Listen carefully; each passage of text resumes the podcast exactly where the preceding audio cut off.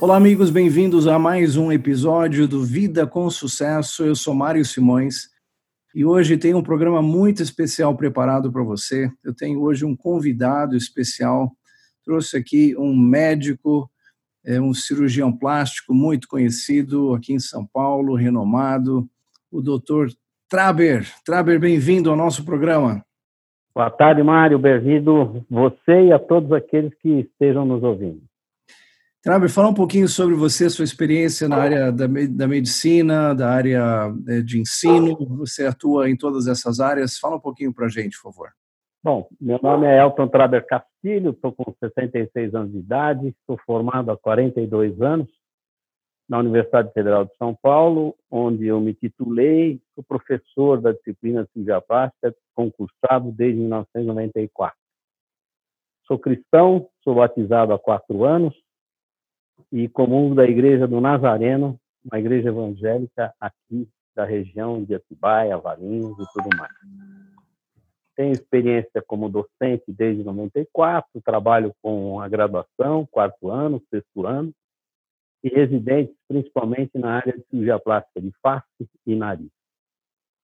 E estou à disposição para qualquer tipo de, de dúvida ou qualquer esclarecimento que todos nós possamos ter nessa fase de turbulência provocada por uma epidemia virótica internacional.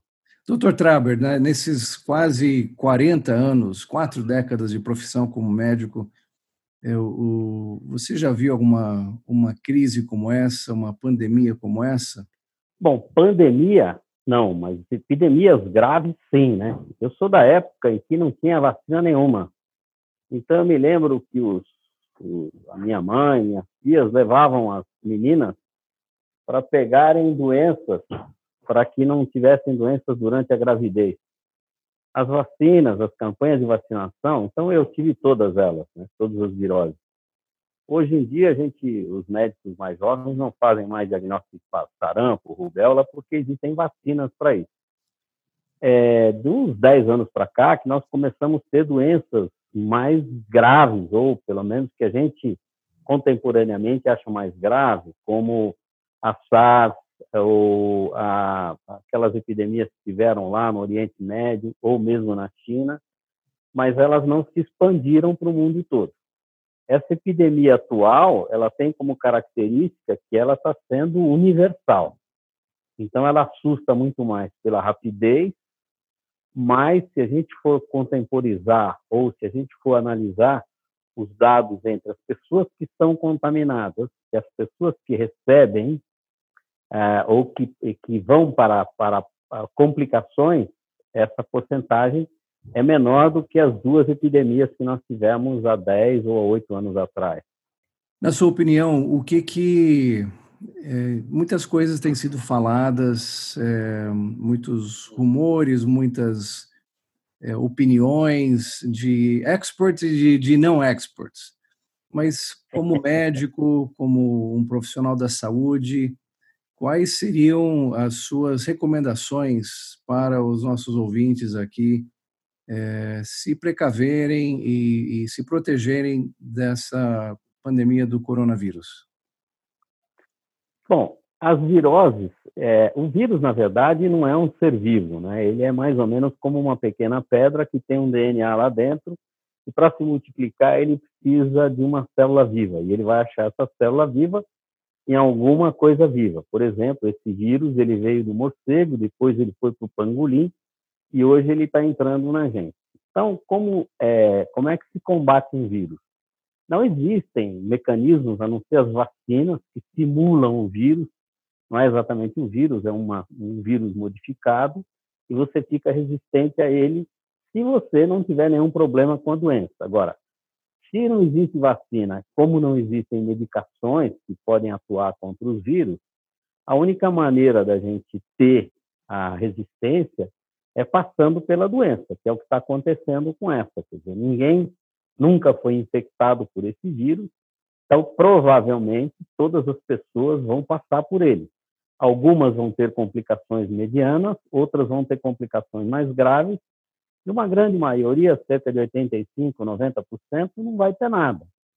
passada essa epidemia, quando todas as pessoas estiverem já tido contato com o vírus e desenvolvido suas próprias resistências, através do seu sistema imunológico, das suas próprias maneiras de reagir contra qualquer tipo de agressão externa, né, que já são endógenas para a gente, quer dizer, nós fomos criados, Deus nos, Deus nos criou com essa possibilidade, aí sim nós teremos uma calmia dessa, dessa epidemia, porque todas as pessoas pegaram, aquelas que iriam ter complicações tiveram, aquelas que não, não, não tiveram complicações, vão ser os caras que vão curtir, vamos supor, o outro lado dessa, desse período crítico que nós estamos passando. Interessante, Dr. Traber, que milhares de pessoas já foram contaminadas com este vírus do coronavírus, mas milhões, milhões ao redor do mundo já foram contaminados por um outro vírus chamado medo. Me fala um pouquinho sobre esse vírus e como a gente pode combater esse vírus da depressão, tristeza, medo, incerteza. É, eu acho que nós estamos diante, na verdade, como você bem falou, meu amigo, é, nós estamos diante do medo da morte.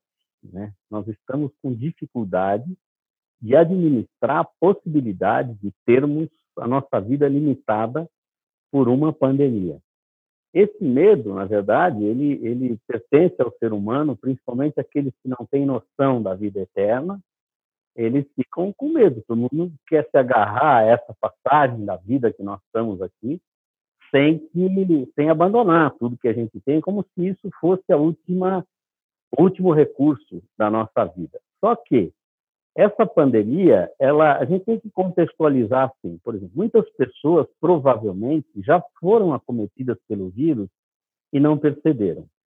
O que está dando um pânico aí é a porcentagem de mortes em relação ao número de pessoas que foram é, diagnosticadas com essa virose. Mas isso é um erro metodológico de análise científica. Por quê? Se você só compara os que morreram em relação àqueles que te procuraram com, com sintomas e diagnosticou nesses o Covid-19, você tem um cenário.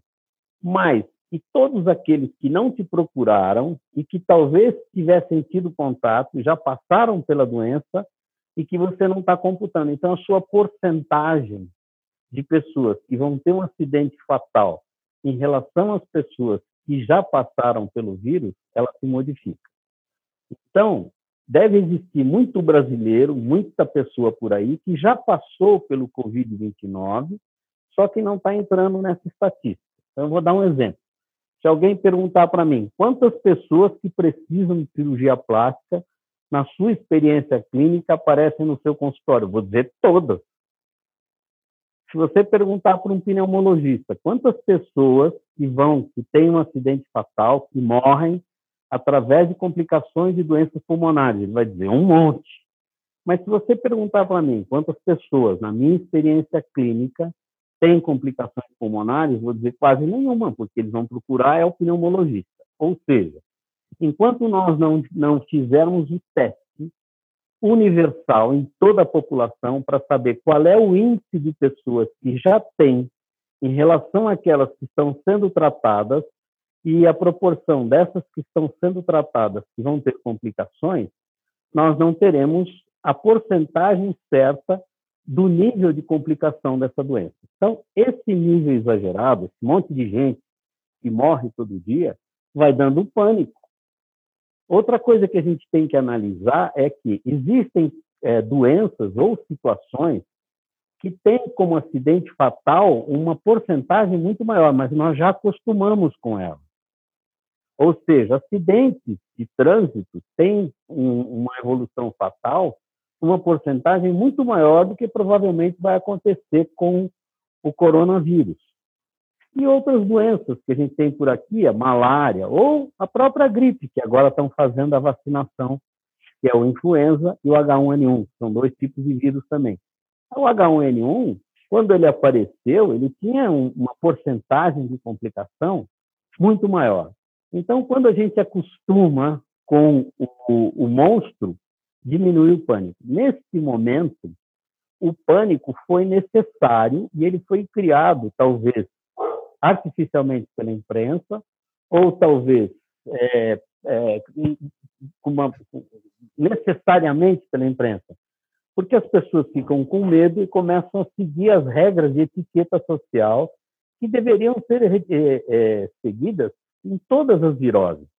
Se você chegar na Coreia do Norte no inverno, está todo mundo de máscara. Por quê? Porque eles sabem que é um período que onde você tem mais gripes, você tem mais infecções virais, e um fica protegendo o outro, ou se protegendo.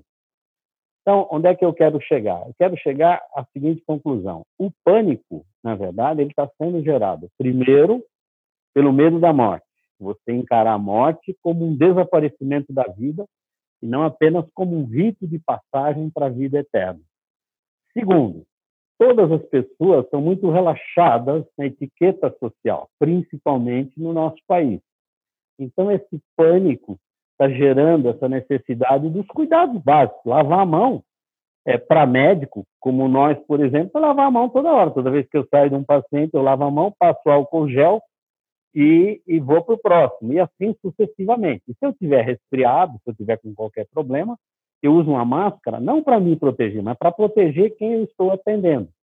Nós antigamente usávamos gravata, paramos de usar gravata porque chegamos à conclusão que toda vez que a gente debruçava no leito de um paciente, aquela gravata às vezes encostava numa perna infeccionada e eu podia levar para o próximo paciente, e assim sucessivamente. Então, esse pânico, na verdade, ele talvez esteja, é, é, é, esteja relacionado muito mais com causas humanas, de perder a vida, de ter problemas, de perder as posses que tem, de se agarrar às coisas terrenas, do que simplesmente por uma epidemia como tantas que já passamos na humanidade. Só que nós não tínhamos ainda, estamos acostumados com uma época onde as vacinas nos protegiam de coisas muito comuns, de, de, de epidemias muito comuns. Eu acho que é isso, Mário.